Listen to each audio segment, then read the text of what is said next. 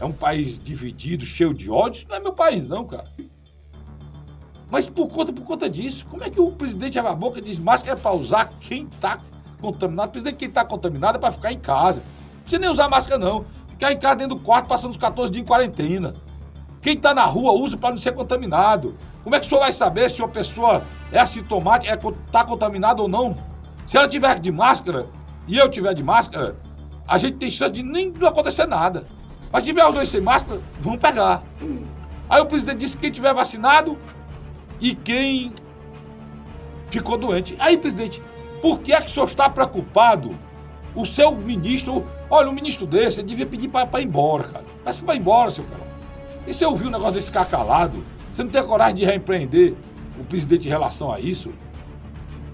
Olha, a coisa mais simples que eu vou dizer. Para que é que o mundo está preocupado com cepas? Cepa da Índia, cepa da, da Por quê? Porque se a pessoa teve uma, uma, uma, uma, uma doença, teve a Covid de uma cepa da Inglaterra, se pegar a cepa da Índia, pode ficar doente de novo. Aí o presidente disse: quem já teve, tira a máscara. Aqui, eu li para você o que ele disse aqui.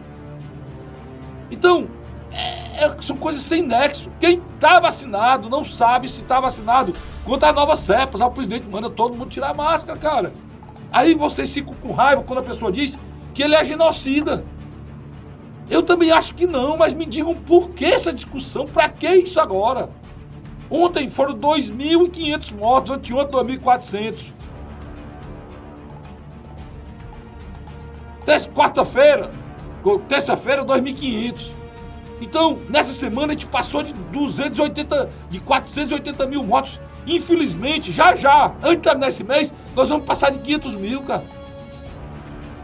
É como se cai todo dia. Preciso dizer isso, é preciso dizer. Infelizmente, dizer. É como se cai todo dia nesse país, todo dia, a gente tiver essa notícia, que caiu nesse país é, seis Boeing carregados com 400 pessoas.